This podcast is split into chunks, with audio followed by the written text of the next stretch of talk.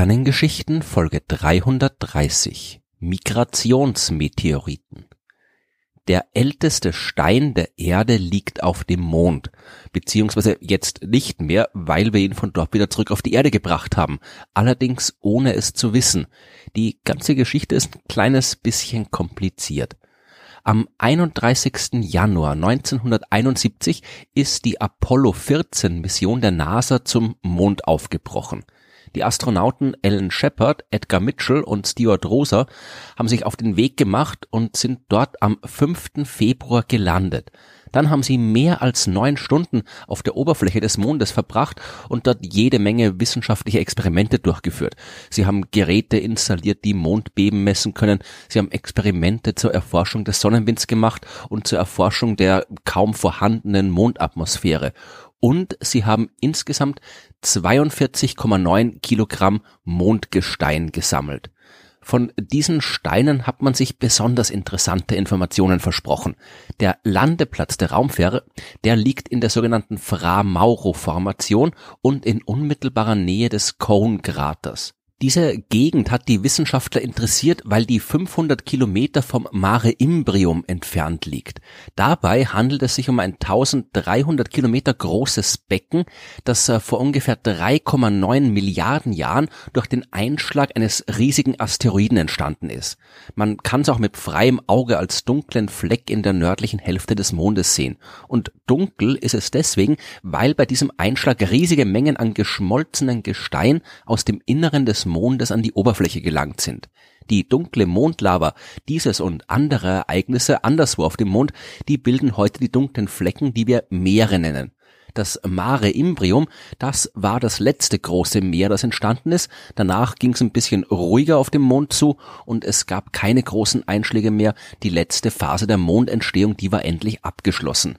Bei der Entstehung des Mare Imbrium ist mit Sicherheit auch viel Gestein aus den tieferen Schichten des Mondes in alle Richtungen weit geschleudert worden zum Beispiel auch in die 500 Kilometer entfernte Fra-Mauro-Formation, weswegen Apollo 14 dort gelandet ist, um genau solches an die Oberfläche gelangtes tiefen Gestein zu suchen.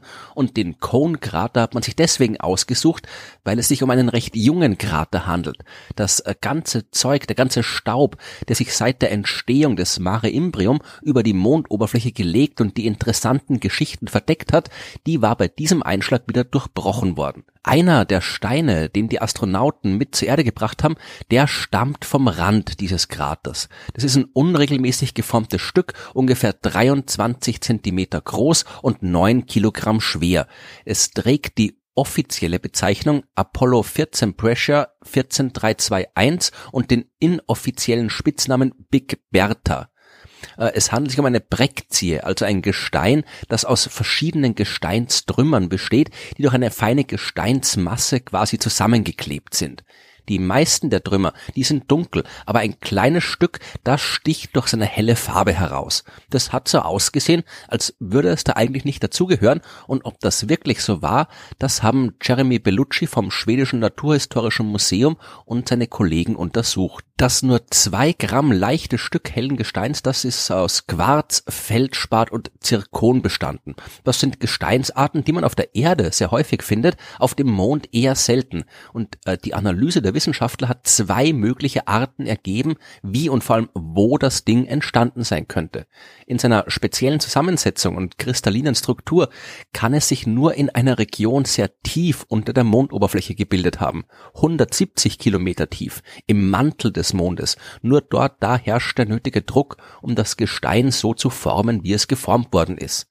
Allerdings wäre das enorm überraschend, denn so tief im Mantel des Mondes entstehen normalerweise keine Gesteine aus Quarz und Feldspat, und da ist es eigentlich auch viel zu heiß, als dass sich ein Material wie Zirkon bilden hätte können. Und vor allem, so tief ist nicht mal der Asteroid eingedrungen, der damals das Mare Imbrium geschaffen hat. Wie soll das Zeug dann von da unten an die Oberfläche des Mondes kommen?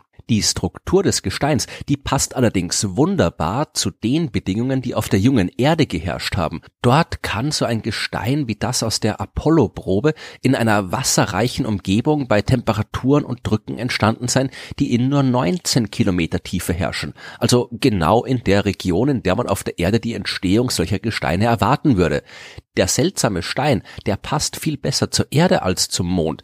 Und wäre auf der Erde entstanden, dann gäb's keine seltsamen Widersprüche, wenn man mal davon absieht, dass man das Ding eben auf dem Mond entdeckt hat und nicht auf der Erde. Besonders interessant war die Untersuchung des Zirkons. Dieses Material, das enthält immer auch geringe Spuren von radioaktiven Elementen wie Uran oder Thorium. Aus der bekannten Rate des Zerfalls dieser Elemente und den noch vorhandenen Mengen dieser Elemente und den Mengen ihrer Zerfallsprodukte kann man das Alter solcher Steine recht genau bestimmen. 4,011 Milliarden Jahre alt ist der Stein vom Mond, lautet das Ergebnis in diesem Fall. Das ist wirklich alt. Immerhin ist die Erde selbst erst vor viereinhalb Milliarden Jahren entstanden. Und wir haben auch hier bei uns auf der Erde schon extrem alte Zirkone gefunden. Die ältesten sind 4,4 Milliarden Jahre alt, stammen also wirklich aus der Zeit unmittelbar nach der Entstehung der Erde. Hier sind aber quasi nur noch die Zirkone selbst original. Das sie ursprünglich umgebende Gestein, das ist im Lauf der Zeit zerstört worden und die Zirkone sind in andere und jüngere Gesteine eingebettet. Die Zirkone vom Mond, die befinden sich aber immer noch in ihrem ursprünglichen Gestein. Und wenn dieser Stein wirklich von von der Erde stammt, dann wäre der dort gefundene Brocken demnach der älteste Stein der Erde, den wir kennen. Was macht dieses Ding aber dann auf dem Mond? Das könnte so abgelaufen sein. Der Stein ist in der Kruste der jungen Erde entstanden vor 4,011 Milliarden Jahren. Dann ist ein Asteroid eingeschlagen. Etwas, was zu der Zeit noch viel häufiger stattgefunden hat als heute. Damals war ja gerade die Phase des Late Heavy Bombardments, über das ich in Folge 68 der Geschichten mehr erzählt habe. Damals haben noch viel mehr Asteroiden auf dem Mond und der Erde eingeschlagen als davor oder danach. Und bei einem dieser Einschläge könnte Material von der Erde so weit emporgeschleudert worden sein, dass es im Weltall gelandet ist. Ein Teil davon fliegt dort vielleicht heute noch rum, ein Teil wird irgendwann wieder auf der Erde gelandet sein und ein Teil kann auch bis zum Mond gekommen und dort eingeschlagen sein. So ist unser Stein von der Erde auf dem Mond gelangt. Dort ist er dann bei anderen Einschlägen zuerst unter die Oberfläche gekommen, dann wieder herausgeschleudert worden und schließlich am Rand des Cone-Kraters gelandet, wo er dann am 6. Februar 1971 von Alan Shepard aufgesammelt wurde. Hier ist ein Football großer Stein. Er sieht so aus, als gehört er zu den in dieser Gegend am weitesten verbreiteten Gesteinen, äh, Shepard gesagt, während ihm sein Kollege Ed Mitchell dabei geholfen hat, den schweren Stein aufzusammeln.